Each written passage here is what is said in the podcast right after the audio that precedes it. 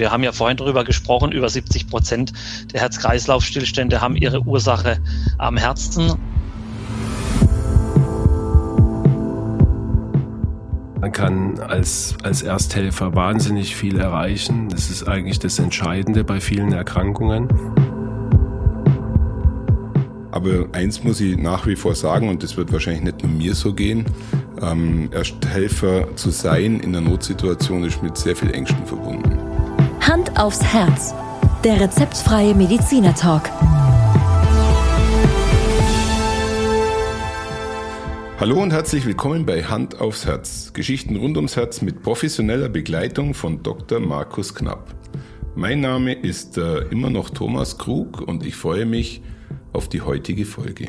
Wie immer auf, freust du dich auch heute auf die heutige Folge. Ich mich auch. Hallo Thomas, guten Morgen. Du, ich habe mir tatsächlich letztes Mal die Frage gestellt, ob unsere Zuhörerinnen und Zuhörer uns das auch abnehmen, dass wir uns auf die Folge freuen. Ja, so wie das bei dir mal rüberkommt und wie du mich angrinst, ähm, würde ich sagen, auf alle Fälle, Thomas. Ja? Du strahlst es zumindest aus und ähm, ja, was haben wir denn heute für ein Thema überhaupt? Heute unterhalten wir uns über Reanimation. Ähm, du hattest ein durchaus sehr interessantes Interview in dem Zusammenhang ja. und ähm, ich bin schon ganz gespannt auf die ja, Erkenntnisse, die wir da wieder erlangen werden. Ja, Reanimation, ähm, das heißt die Wiederbelebung, ja, mal wieder ein lateinisches Wort. Ja. Ähm, ist natürlich ein Extremthema, eine Extremsituation in, nicht nur in der Kardiologie, es gibt ja auch noch andere Erkrankungen, die dann zu einer Reanimation führen, ja. Aber natürlich hauptsächlich sind es kardiologische Themen, die zu einer, zu einem Herz-Kreislauf-Stillstand global führen. Und wir, wir ackern uns mal ein bisschen durch das Thema durch. Du hast schon gesagt, ähm, wir haben einen sehr interessanten Interviewpartner gewinnen können, Herrn PD Dr. Michael Breusch. Herr Breusch ist ähm, zum einen Kardiologe, ist äh, Oberarzt in der Universitätsklinik Heidelberg, betreut dort die kardiologische Wachstation, wo ich, äh, um, wenn ich das auch mal sagen darf, meine, meine Anfänge gemacht habe, meine ärztlichen ja. Tätigkeit, damals noch als äh, sogar noch schon als Student habe ich mich dort sehr häufig ähm, in Nachtdiensten und äh, ja Aushilfen und so weiter ein bisschen Geld verdient. Ja, war eine ganz tolle Erfahrung. Und er be betreut äh, diese diese Station äh, leitend und äh, ist natürlich auch Notarzt. Mhm. Ähm, ist äh, hat dort sehr viel Erfahrung und nebenbei, so, so ganz nebenbei, sage ich jetzt mal ein bisschen lakonisch, ist er noch äh, Politiker, hat eine politische Laufbahn eingeschlagen, ja. ist äh, CDU-Abgeordneter im Landtag Baden-Württemberg, dort als einziger Mediziner mhm. vertreten und mhm. deswegen auch in diversen Ausschüssen. Wir werden ein bisschen was davon hören und ich freue mich, äh, dass wir so ein schönes Interview führen konnten. By the way, wann äh, hast du denn zuletzt mal so ein Training oder äh, irgendwas gemacht an Ausbildung, an, an äh, Erste-Hilfe-Kurse oder war das zu deinen Fahrerlaubnis, Führerschein, Zeiten? Tatsächlich habe ich einen Erste-Hilfe-Kurs erst gerade letztes Jahr gemacht, auf Wunsch meiner Frau. Ähm, und äh, wo du das Thema aufgerufen hast, Reanimation, ist mir dann schon wieder die Erinnerung kommen und vor allem auch, sage ich ganz ehrlich, die Unsicherheit und die, die Ängste, die damit verbunden sind. Also wir haben natürlich die klassische äh, Wiederbelebung gezeigt bekommen, den Rhythmus, was weiß ich, das werden wir jetzt alles auch in, der, in dem Interview, denke ich, ähm, en Detail hören. Aber eins muss ich nach wie vor sagen, und das wird wahrscheinlich nicht nur mir so gehen, ähm, Ersthelfer zu sein in einer Notsituation ist mit sehr viel Ängsten verbunden. Ja, absolut. Und das muss auch so sein, äh, weil man hat so wenig Erfahrung und man hat äh, so wenig, ich sage jetzt mal, Gott sei Dank, Gelegenheit auch zu üben, ja. dass das immer eine Extremsituation bleibt. Übrigens auch für die Helfer vor Ort, für die professionellen Helfer, Helfer und auch für den Notarzt. Ja, Steigen wir mal ein. Ich habe äh, Herrn Preusch natürlich zunächst mal gefragt, wann überhaupt seine letzte Reanimation war. Das hat mich mal primär interessiert. Hören wir mal rein, oder? Ja, sehr gerne. Meine letzte Reanimation war auf der kardiologischen Intensivstation in der vergangenen Woche. Da kommt es natürlich aufgrund der kranken Patienten öfters vor. Ähm, das ist sozusagen die Wiederbelebung unter kontrollierten Bedingungen im Krankenhaus. Und wenn ich zurückblicke auf meinen letzten Notarztdienst, der ist allerdings schon fünf Wochen her, da hatte ich dann eine sogenannte präklinische Reanimation, also eine Wiederbelebung außerhalb des Krankenhauses, die natürlich ganz andere Voraussetzungen mit sich bringt. Können Sie sich noch dran erinnern, was waren das für Patienten, gerade der jetzt, den Sie als Notarzt gesehen haben?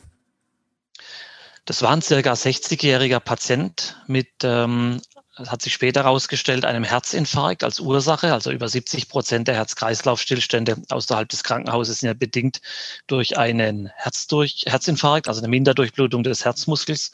Und das war der klassische Patient dafür. Druck auf der Brust verspürt, kollabiert, also bewusstlos geworden und dann praktisch bei einem Herz-Kreislauf-Stillstand reanimationspflichtig. Also Herz-Kreislauf-Patienten sind die häufigsten. Ähm, danach Unfälle könnte ich mir vorstellen. Oder, oder was für Notfälle gibt's noch? Ja, also wir haben natürlich insbesondere in diesem Sommer und auch im vergangenen Jahr einen Anstieg der Badetoten, äh, insbesondere in den südlichen äh, Bundesländern. Also auch der Ertrinkungsunfall gehört dazu.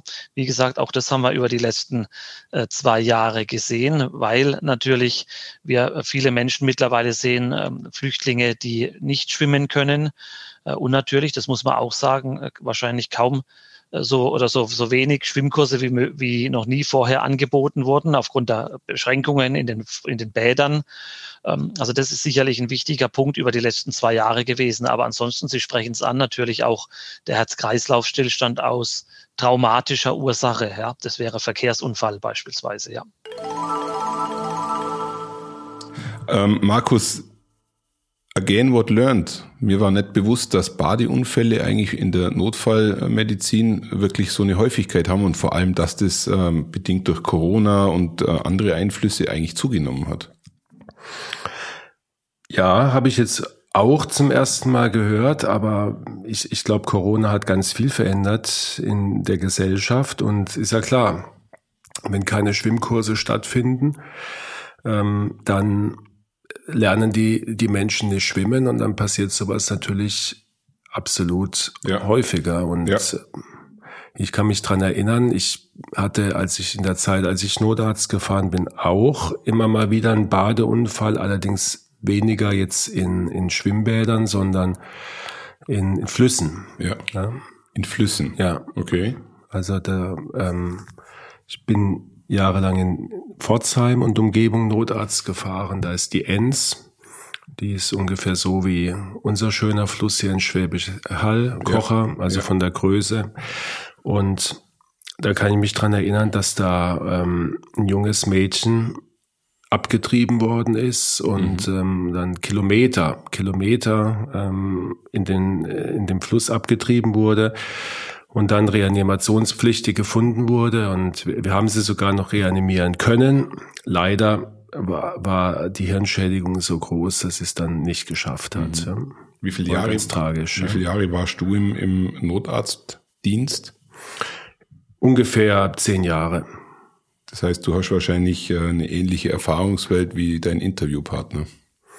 Ja, ich habe nicht genau gefragt, seit wann und wie lange er Notarzt fährt. Ich denke, er ist insgesamt wahrscheinlich äh, noch etwas länger und, und beständiger unterwegs. Ich habe dann mit, mit Praxisbeginn äh, keine Zeit mehr gehabt, äh, mhm. Notarzt zu fahren. Aber ich habe es immer sehr gerne gemacht. Ähm, man kann, man kann als, als Ersthelfer wahnsinnig viel erreichen. Das ist mhm. eigentlich das Entscheidende bei vielen Erkrankungen. Und man, man sieht sehr viel auch außerhalb des Medizinischen. Man mhm. kriegt einen, einen sehr, sehr guten Einblick in die Gesellschaft, weil man muss sich ja vorstellen, man kommt in Situationen, ähm, die wo, wo eben das so vorgefunden wird, wie es ist, ja, wie, wie, wie die Realität einfach ist. Da wird mhm. nicht vorher jetzt irgendwie ein Szenario hin, hingestellt und, und man, es wird sich nicht schön gemacht und, und nicht aufgeräumt mhm. oder, ja, ich war schon bei da Familienstreitigkeit mit Schlägerei, ähm, bei äh, häuslicher Gewalt, in verwahrlosten Wohnungen und so weiter. Man, man, man sieht einfach über den Tellerrand hinaus bei diesem mhm. Job. Oder man kann fast sagen, ihr seht ähm, hinter die Fassade, die natürlich äh, ja. eigentlich selten wahrgenommen wird. Genau. Ja.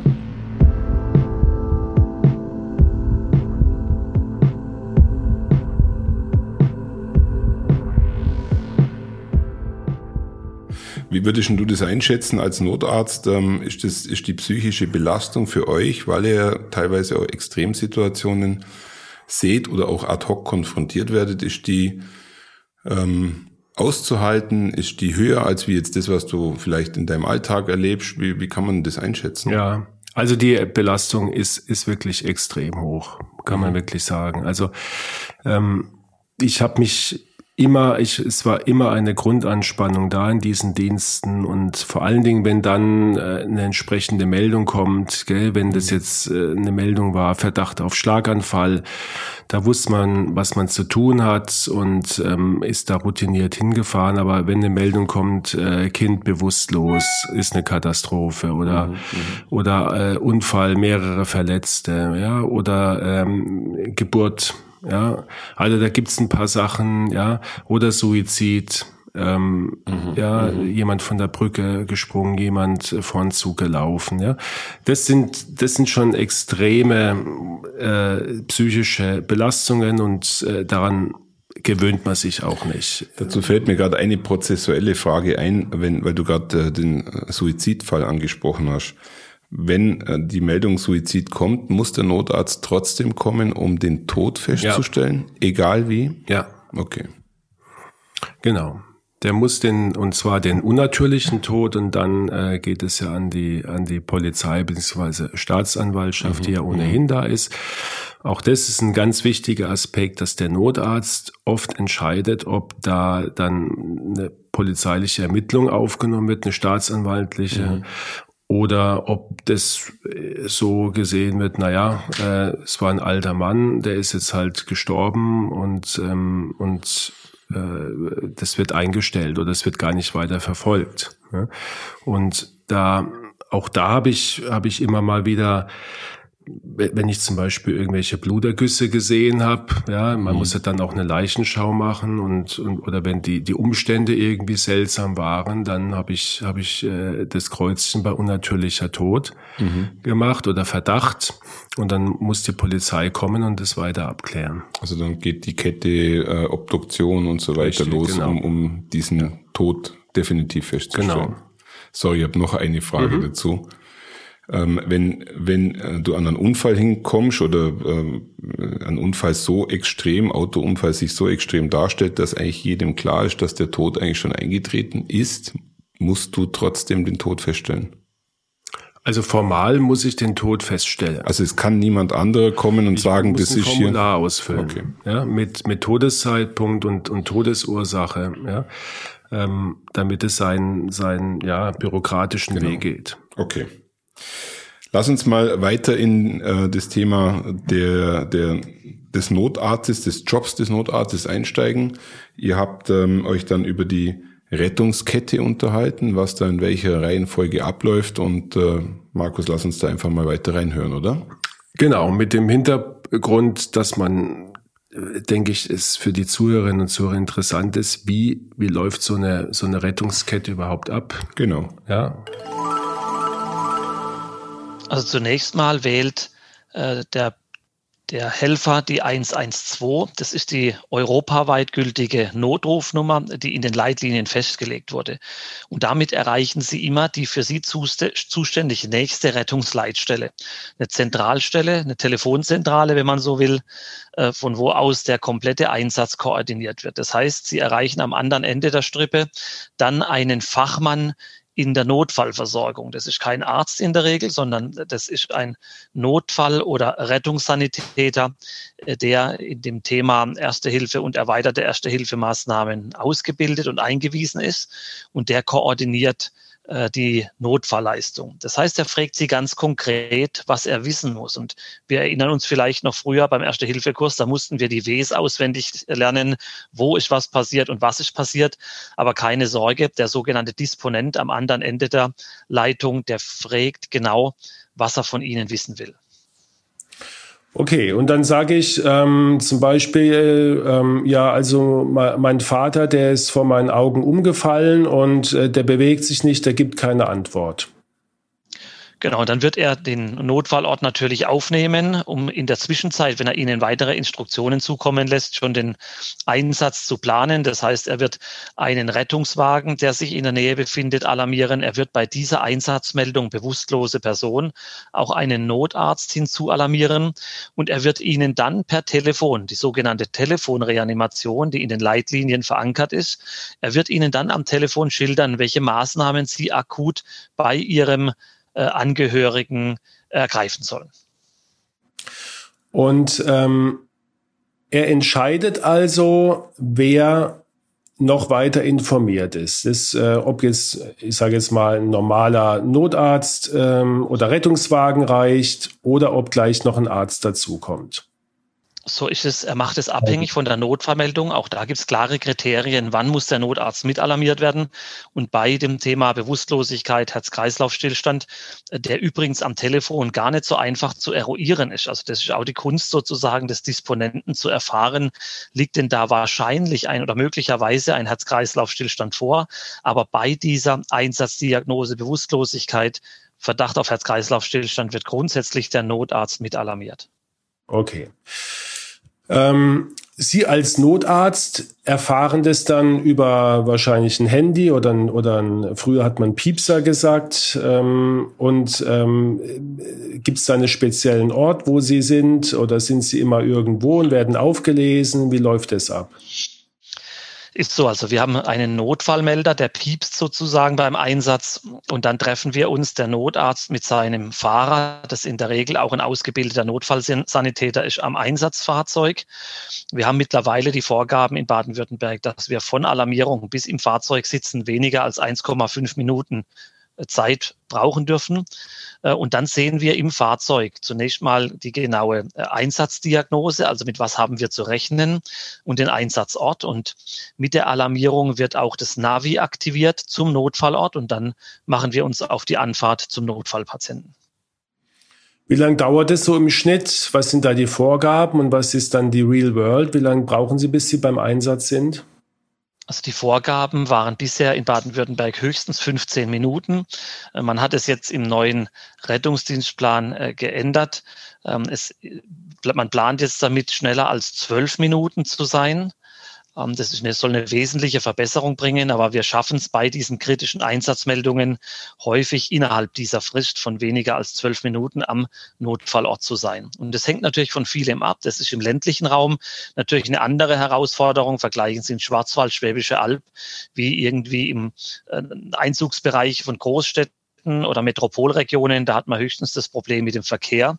Aber das ist sehr strukturabhängig. Und die Planung, wie viele Fahrzeuge brauchen Sie wo, wie sind die Einsatzradien, die richtet sich natürlich auch an die Geografie, äh, um die Gebiete quer übers Land verteilt dementsprechend überschneidend und dicht abzudecken.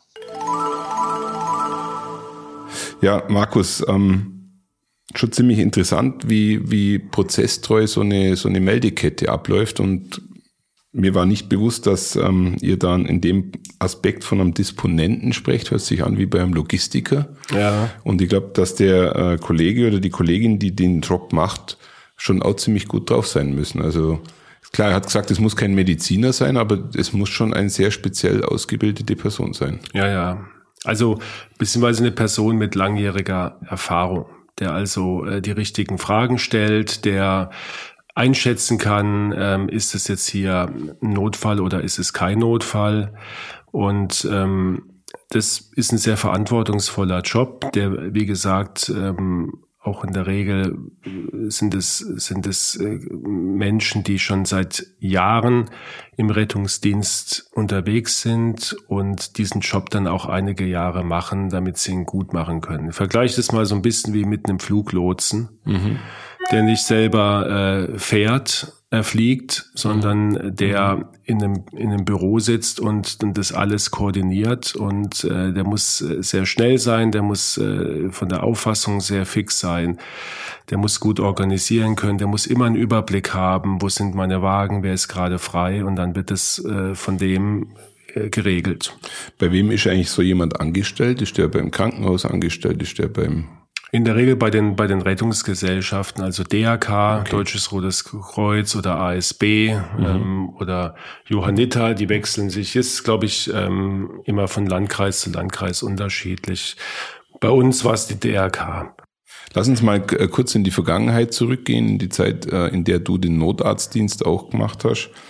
Ähm, in welchen Situationen kommen denn dann die Meldungen bei dir an? Warst du dann im Krankenhaus, in einem, in einem Notdienst äh, äh, unterwegs? Bist du daheim gesessen? Wie auch immer, vielleicht kannst du uns da einen ja. kleinen Einblick geben. Also es ist auch sehr unterschiedlich von, von Land zu Land. Ähm, bei uns in Baden-Württemberg war es so, also tagsüber ähm, unter der Woche hast du deine ganz normale Arbeit gemacht und mhm. hast ähm, den Piepser in der Tasche gehabt und wenn ein, ein Alarm kam, hast du deine Jacke geschnappt ähm, und bist in äh, durch die Klinik gespurtet und unten äh, am, am Empfang stand dann der Wagen und hat dich aufgelesen und, und du bist weg. Also das hat nicht länger als, als eine Minute gedauert.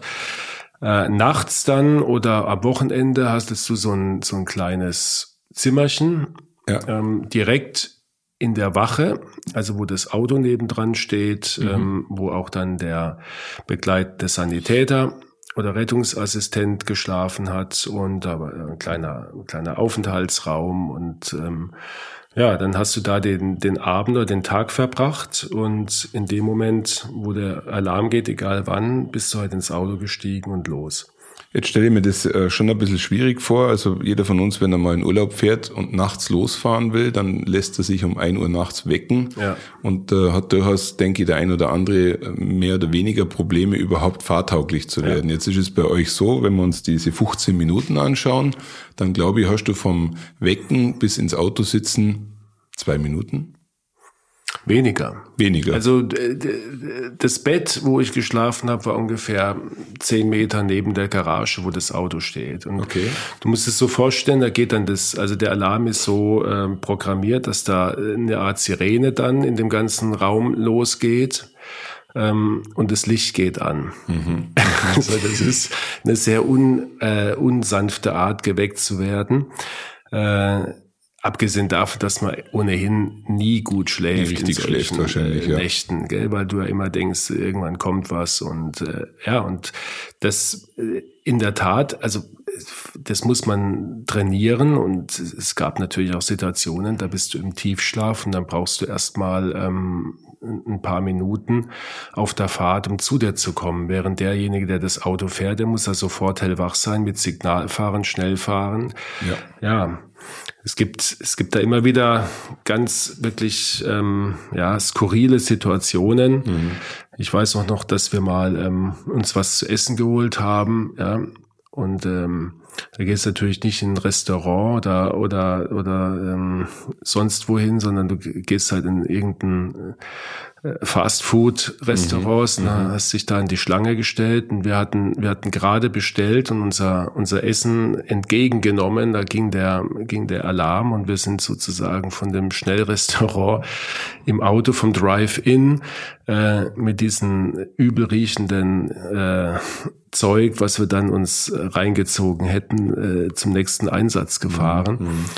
Mhm. Äh, natürlich ohne was zu essen. Ja, also das ist, es gab da schon immer wieder ganz skurrile Situationen. Hattest du dann nach deinen zehn Jahren jetzt Schlafstörungen? Ich meine, dass, dass die, also nicht nur diese Nachtdienste, sondern ich, ich glaube bei Menschen, die immer wieder nachts arbeiten und das musst du halt als Arzt in der Ausbildung oder auch später in den Diensten, auch in den oberärztlichen Diensten, der Katheterhintergrund, ähm, ich glaube schon, dass das auf Dauer deine Schlafqualität beeinträchtigt. Ja, und es braucht wahrscheinlich Jahre, um das wieder. Ich glaube, das geht gar nicht mehr. Geht gar nicht mehr. Hm.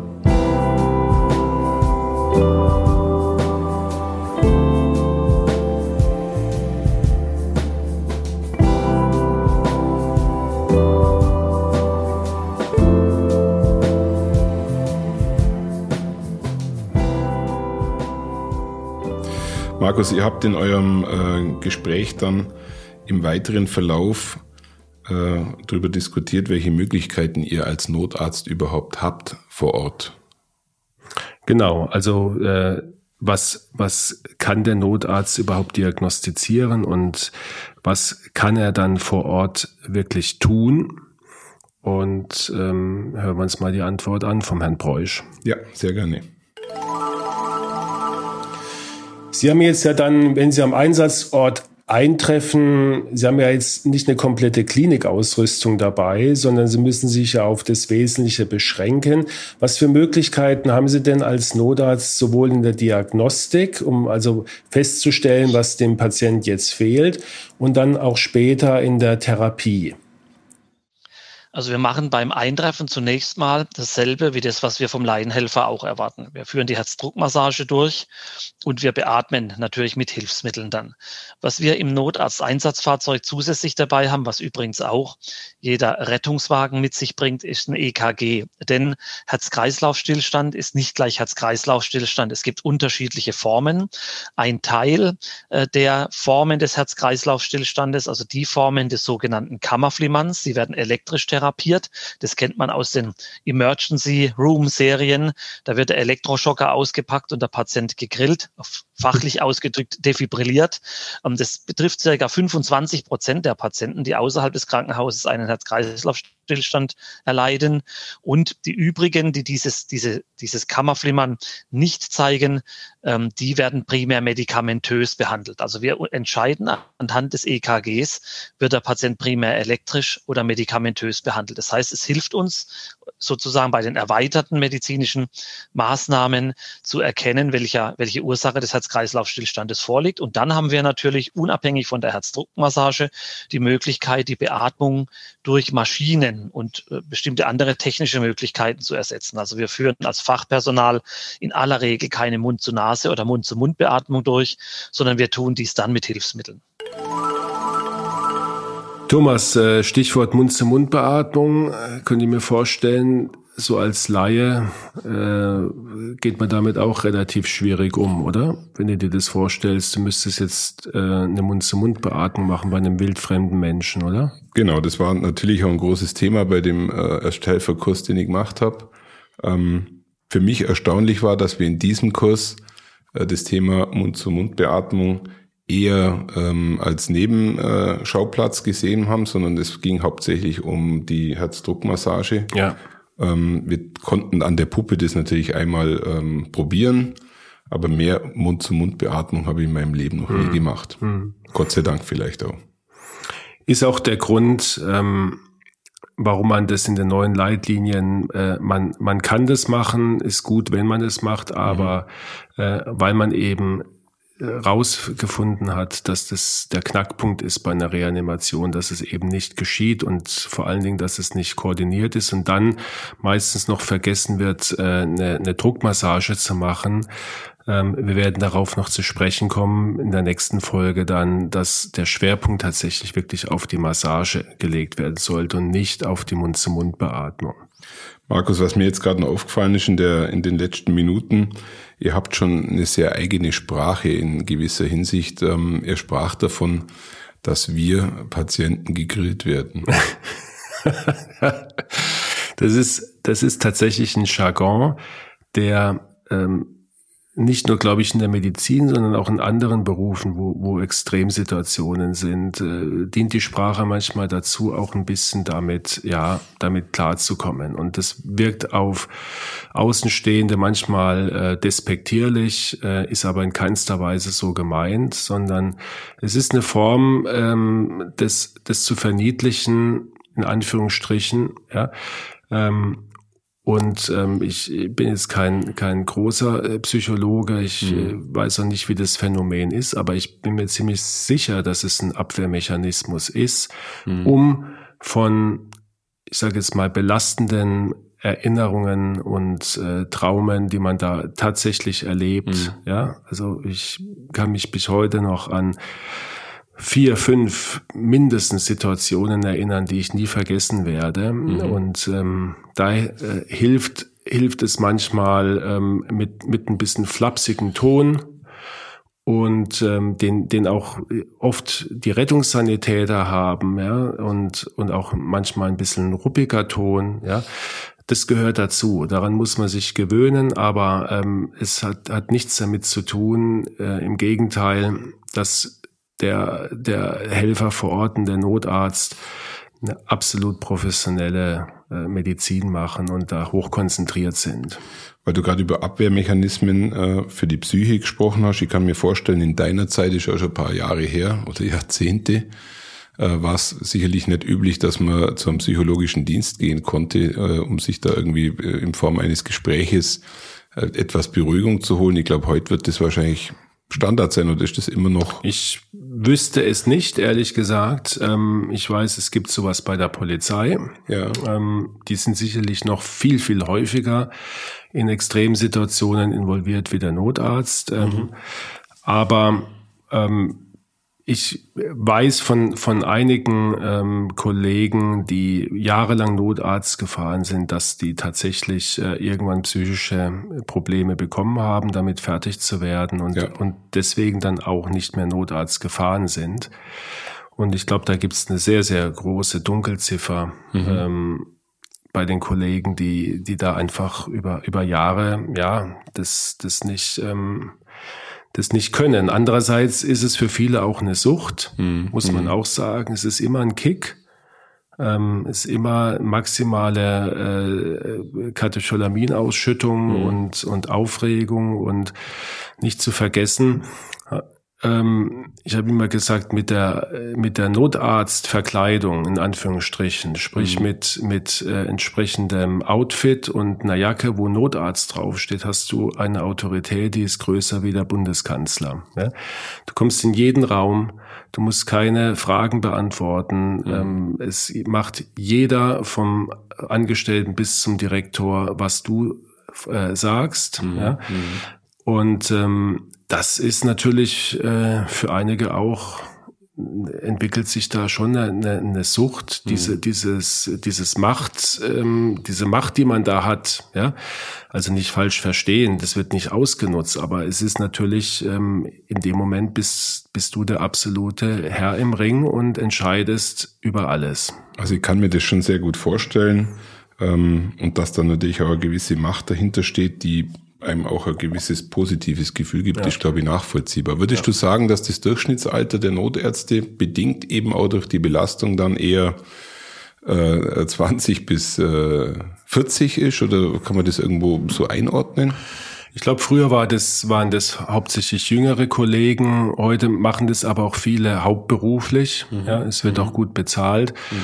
Das heißt, man, man ist nicht mehr Angestellter in der Klinik, man hat keine Praxis, man macht einfach regelmäßig Notartdienst, äh, kann davon sehr gut leben. Mhm.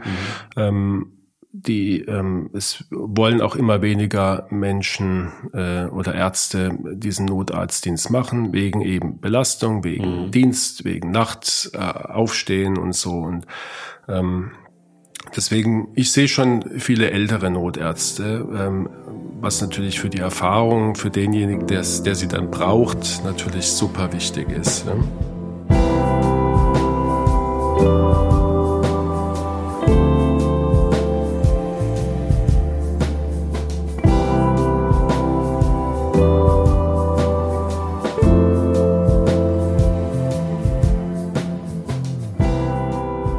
Lass uns äh, vielleicht wieder zum Interview zurückkommen.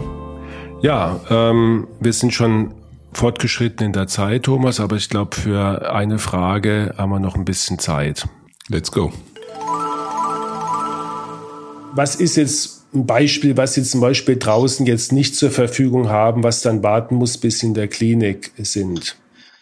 Wir können in den seltensten Fällen die tatsächliche Ursache des Herz-Kreislauf-Stillstandes erkennen bzw. behandeln. Und wir haben ja vorhin darüber gesprochen, über 70 Prozent der Herz-Kreislauf-Stillstände haben ihre Ursache am Herzen. Und da führt natürlich der akute Herzinfarkt. Wir können das verschlossene Gefäß an der Unfallstelle nicht eröffnen. Das heißt, wir stabilisieren den Patienten und müssen ihn dann in eine Klinik bringen, die alles vorhält, um die vielen, vielen Ursachen des Herz-Kreislauf-Stillstandes aktiv aktiv behandeln zu können. Und es wäre bei unserem äh, genannten Herzinfarktpatienten ein Herzkatheterlabor, um mittels Herzkatheter das verschlossene Herzkranzgefäß wieder zu eröffnen. Das ist der eine Teil. Der andere Teil ist die Weiterbehandlung, Nachbehandlung der Ursache. Denn auch da hat sich viel getan. Also es ist nicht mehr, dass sozusagen mit der Wiedereröffnung des Gefäßes alles gut wäre, sondern die ersten 24 bis 48 Stunden ist der Patient noch sehr kritisch. Und da gibt es verschiedene Behandlungsmethoden, um nur mal wenige zu erwähnen. Das eine ist die sogenannte milde Hypothermie. Das heißt, wir kühlen den Patienten aktiv, um die Schäden, die am Gewebe entstehen, aufgrund der Sauerstoffminderversorgung gering zu halten. Ähm, das tun wir kontrolliert. Also der Patient wird runtergekühlt in unserer Klinik noch auf 33 Grad, solange es die Leitlinien so vorsehen. Und die werden dann, der Patient wird dann nach 24 Stunden Kühlung äh, auf über 0,3 Grad pro Stunde langsam wieder erwärmt bis zu seiner Ausgangskörpertemperatur. Das ist das eine, also das sogenannte Temperaturmanagement. Und dann haben wir heute natürlich bei Patienten, die sich nach dieser Katheterbehandlung nicht gut erholt haben, die Möglichkeit, Pumpen einzusetzen, um die Herzarbeit zu unterstützen. Also Pumpen, die aktiv das Blut aus der Herzkammer heraus befördern oder auch Pumpen, die außerhalb des Körpers das Herz unterstützen und ähm, den Körper mit Sauerstoff versorgen können. Das sind Techniken, die wir im Moment auf der Straße standardmäßig noch nicht einsetzen können. Das ist die Domäne der Klinik und das ist die Domäne nicht jeder Klinik. Denn mittlerweile sollen die Kliniken die Patienten nach Herz-Kreislauf-Stillstand versorgen als sogenannte Cardiac Arrest Center zertifiziert werden. Das heißt, es sind Spezialkliniken, die viele, viele Dinge vorhalten, um den Patienten nach Herz-Kreislauf-Stillstand optimal weiter versorgen zu können. Markus, ähm dass wir auf 33 Grad runtergekühlt werden, um dann langsam wieder aufgetaut zu werden, jetzt ein bisschen äh, mhm. flapsig dargestellt, habe ich noch nie gehört.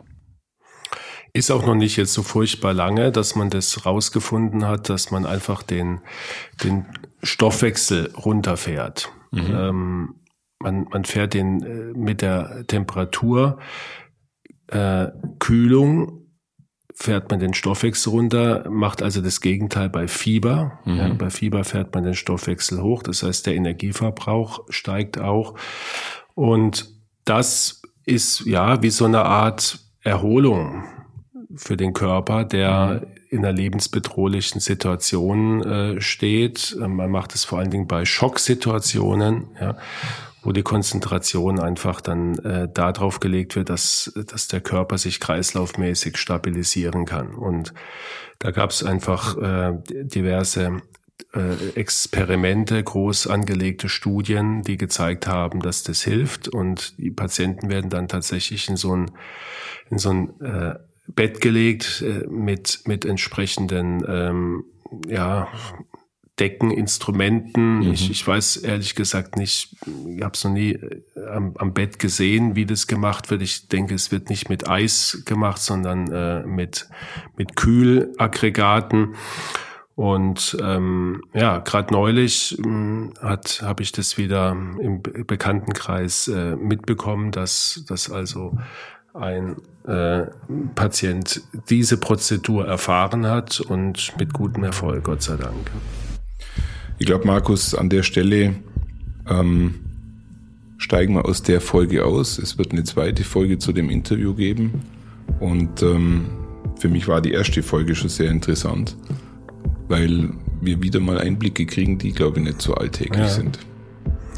Also ich glaube, du, du hast ähm, einen Einblick bekommen, wie, wie so eine Rettungskette abläuft, ja, wie die äh, Ärzte informiert werden, wie sie vom Disponenten gesteuert werden, ja. wie sie auch mit Informationen schon vorab versorgt werden, ähm, was der Alltag von dem Notarzt ist, wo er arbeitet, wo er schläft, ja, was es für eine Belastung ist, ähm, was wir für, für Themengebiete haben, die haben wir jetzt nur am Rand gestreift. Ja. Es geht ja, ja. hier nicht nur um äh, ich sage jetzt mal, Herz-Kreislauf-Geschichten, es geht um Geburten, es geht um Kindernotfälle, ähm, hat jemand irgendwas verschluckt, ähm, es geht um orthopädische Notfälle, jemand mit, mit einem Beinbruch akut, es geht um Autounfälle, es geht um Stromunfälle, es, es, also das Spektrum ist so immens. Mhm. Ähm, dass es, äh, glaube ich, mit der abwechslungsreichste Job ist, den die Medizin überhaupt zu bieten hat. Ja? Das kann ich mir gut vorstellen. Und dann natürlich, was, was vor Ort, und da geht die Forschung und auch die Entwicklung immer weiter, gell, was, was heutzutage vor Ort in der Akutbehandlung möglich ist. Und ähm, dann wird ja entsprechend weitergeguckt, was braucht der Patient jetzt für eine Klinik? Braucht er jetzt das nächste Krankenhaus mhm. oder braucht er eine Spezialklinik ähm, mit Herzkatheter, mit, äh, mit Vorrichtungen wie äh, Runterkühlen des Patienten oder, oder äh, äh, Ballonpumpen, die äh, eingesetzt werden. Also das sind alles ähm, dann nochmal Spezialfälle, ähm, die unterschiedlich dann zu unterschiedlichen ähm, ja, Aspekten führen in der Behandlung. Interessant. Ich glaube, das war eine sehr interessante Folge. Und Markus, weißt du, was äh, ich am Schluss für ein Gefühl mitnehme, wenn wir so eine Folge miteinander aufzeichnen? Du kannst es dir wahrscheinlich nie vorstellen. Mhm. Ich fühle mich eigentlich verdammt gut, in Deutschland leben zu dürfen, weil alles, was wir gerade besprechen, ähm, glaube ich, gibt es wahrscheinlich in anderen Ländern auch in der Qualität, aber es gibt es nicht auf der ganzen Welt. So ist es, ja. Also man darf auch durchaus äh, an der einen oder anderen Stelle auch in schwierigen Zeiten froh sein, dass man in so einem Land wie Deutschland leben darf. Ja. Ich hoffe, man darf sowas überhaupt nur sagen. Natürlich. Alles klar, herzlichen Dank. Markus, bis zur nächsten Danke Folge. auch, bis zum nächsten Mal. Ja, tschüss. Ciao. Ich war das jetzt nicht zu nationalistisch. Überhaupt nicht. Man darf doch sagen, dass man froh ist, in einem Land wie Deutschland zu leben. Gut. Ja, das geht mir ganz genauso. Also. Es wird, glaube ich, viel zu wenig, ehrlich gesagt, da stehen wir dazu. gesagt. Ja. Schauen Sie mal bei uns vorbei unter www.handaufsherz-podcast.de und bleiben Sie immer über uns auf dem Laufenden auf unserem Instagram-Account. Hand aufs Herz, Ihr rezeptfreier Mediziner-Talk rund ums Thema Herzgesundheit.